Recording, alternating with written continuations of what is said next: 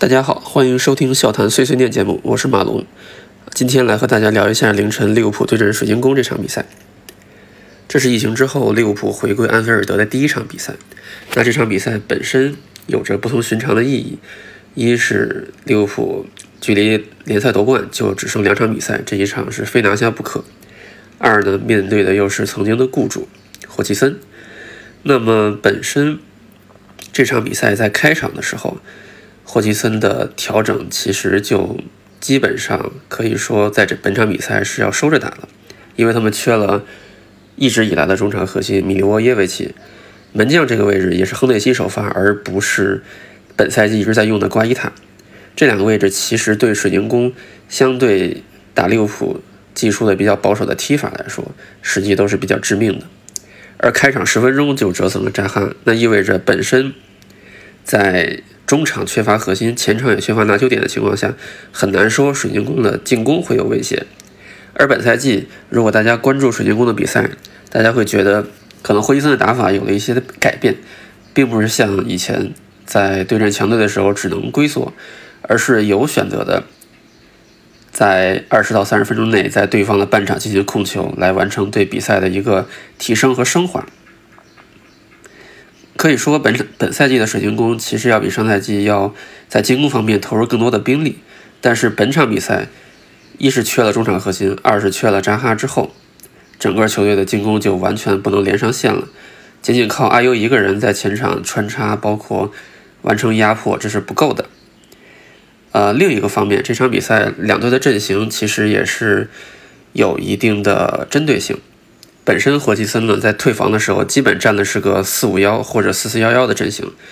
那在阿尤身后的，实际上本来应该是麦克阿瑟。本场比赛使用麦克阿瑟而不是米利沃耶维奇，实际上看重的就是麦克阿瑟本身一个工兵型的在前腰位置上出现的经验，他可以完成不少的对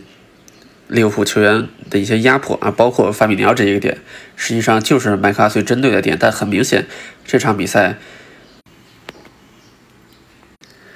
但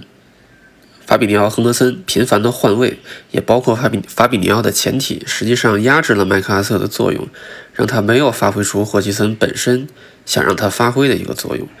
那这样的一个情况下，其实整个球队的进攻和防守都出现了问题。嗯，在对阵利物浦的时候，其实就是落于下风了。当然，整个上半场，其实我们可以看到。霍奇森的球队在整个退防的过程当中，实际上还是非常有条理的。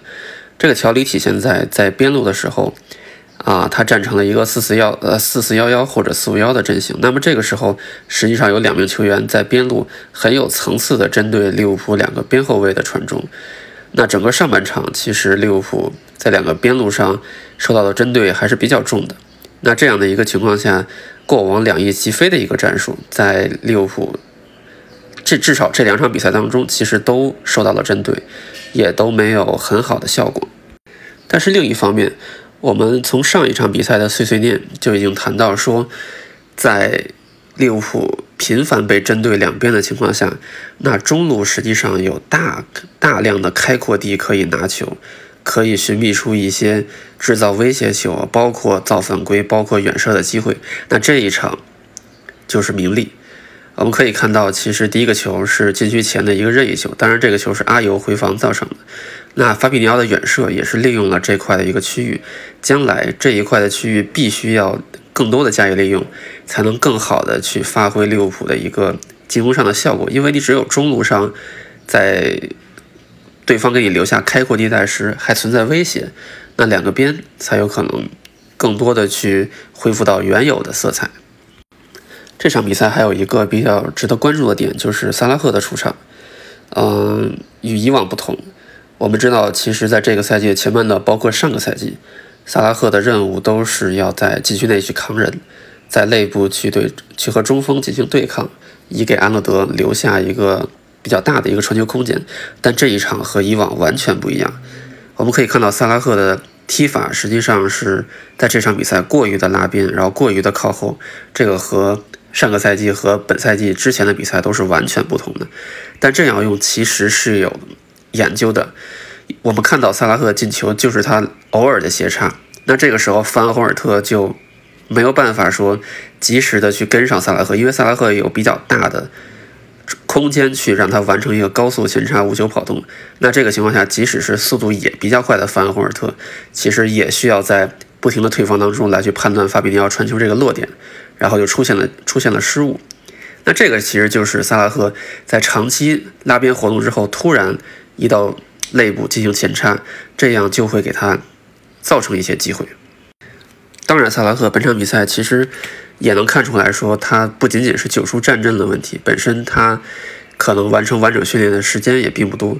他的脚感要练，与队友的配合也要练。我们可以看到，克洛普让他踢到最后，其实就有这方面的考虑。他的身体应该没有太大的问题，那就需要给他更多的时间来寻求场上的一种和队友配合的一种感觉。说完了右路，我们来说一下左路。左路本场比赛非常非常的明显，就是尝试了很多很多次打肋部，都是由维纳尔杜姆来前插，但是这样的效果其实并不好。一个原因就是维纳尔杜姆本身他的速度其实并不够快，而且他并不习惯于这样。以在内部穿插的一个方式来去完成，啊，对进攻的策应，在这一点上，它的效果并没有凯塔好。但是另一方面，让他前插，实际上会在禁区中路有可能让他直接面对球门。可惜本场比赛有一些机会他没有把握住，这些是很好的尝试。尽管这场比赛并没有打出来，但是我们可以看到，在左路的配合，实际上在维纳尔杜姆在。罗伯逊出场之后，已经有了很明显的要走更多的脚下球这样一个趋势，这个趋势是好的。此外呢，罗伯森的出场实际上对利物浦来说非常非常的重要。很多人可能忽视了说，罗伯森他的基本功实际上是非常好的，这并不体现在他的控球、他的突破上，而是他的停球这一下。是连停带过当中所连停带过这种动作是所有利物浦的左翼球员当中最好的。他的停球推进这个基本功很容易被忽视，正是因为他经常能把球顺得非常好，这样才能让他有一些高速的冲高速冲刺的一些空间。所以他的推进对利物浦的左路来说至关重要。马内这场比赛也非常的棒，他实际上承担了一些啊控球输球的核心任务。所以，整个利物浦的左路实际上是要更多的承担一些进攻地面配合的任务的啊。即使凯塔上来也是这样。那实际上这是一个非常非常好的迹象。再说一说替补上来的各个球员，嗯，其实菲尔米诺的粘合剂作用是非常明显的。所以说，他一旦被换下，换上来同样位置的南野拓实，就有一些，嗯，怎么说呢？更多的是在身体上并不能够达到要求，他在压迫下的控球要比菲尔米诺要差非常多。啊，我们可以想象说，如果说三年前或者四年前的菲尔米诺能不能在英超的后卫压迫之下连续的控球，连续的控球之后还完成控球，还完成突破和分球，嗯，这是相这是花了相当一段时间的。所以说，南野拓实当下的任务其实非常的。根本就是要练身体，只有练身体了，他才能出现在菲尔米诺这个位置上，才能对队友进行一些啊，进行一些粘合，进行一些球的疏导。还有一个问题就是南野拓实本身他正面持球其实是要少于菲尔米诺的，这是有一个明显的不同，因为菲尔米诺是前腰出身，他习惯于回撤之后在中圈位置，在三十米区域都可以正面拿球，但南野拓实不是。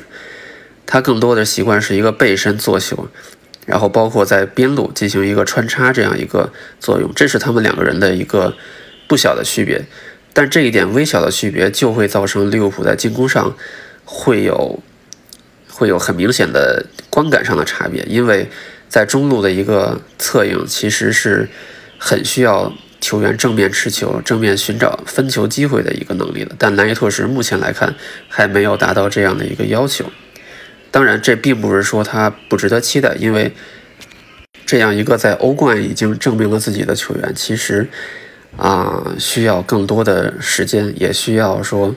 在未来，假如说能够提前夺冠的情况下，能和队友多多尝试不同的换位，这样的话才能最大化发挥他的作用。另外，最后就是说一下尼克威廉姆斯这位小将，实际上，在利物浦的青年队，他一直是被寄予厚望的。啊，不仅仅是因为这个位置上已经有了一个非常好的青训球员阿诺德，而是因为本身他的大局观、他的传球，实际上在这个年龄段都已经是有了非常好的基础。更何况他的身体素质也非常的啊，也其实已经适应了英超这个节奏，因为这已经不是他在顶级联赛的第啊，在顶级比赛的第一次出场了。当然，这是他顶级联赛的第一次出场。我可以看到，其实他非常的兴奋，然后。也展现了不少的一些脚下的技术，还有攻击球门的欲望，这些都非常好。嗯，可惜的就是他这个位置上有利物浦的青训名品阿诺德，但这并不是一个坏事。我相信至少在未来的两到三年时间内，啊，他出色的表现其实是能给阿诺德一定的压力的。我们可以看到，阿诺德现在实际上踢球是有一些，嗯。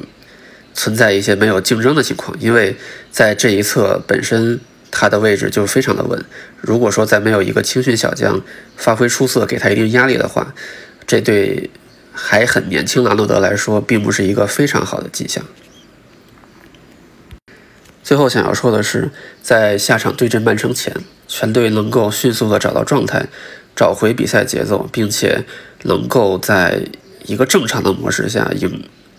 赢得水晶宫这样防守非常强悍的球队，其实是对整个球队啊自疫情以来停摆所造成的一些不熟悉，也包括信心的流失，都是一个巨大的改变。让我们一起来期待下一场对阵曼城这场至关重要的比赛。谢谢大家。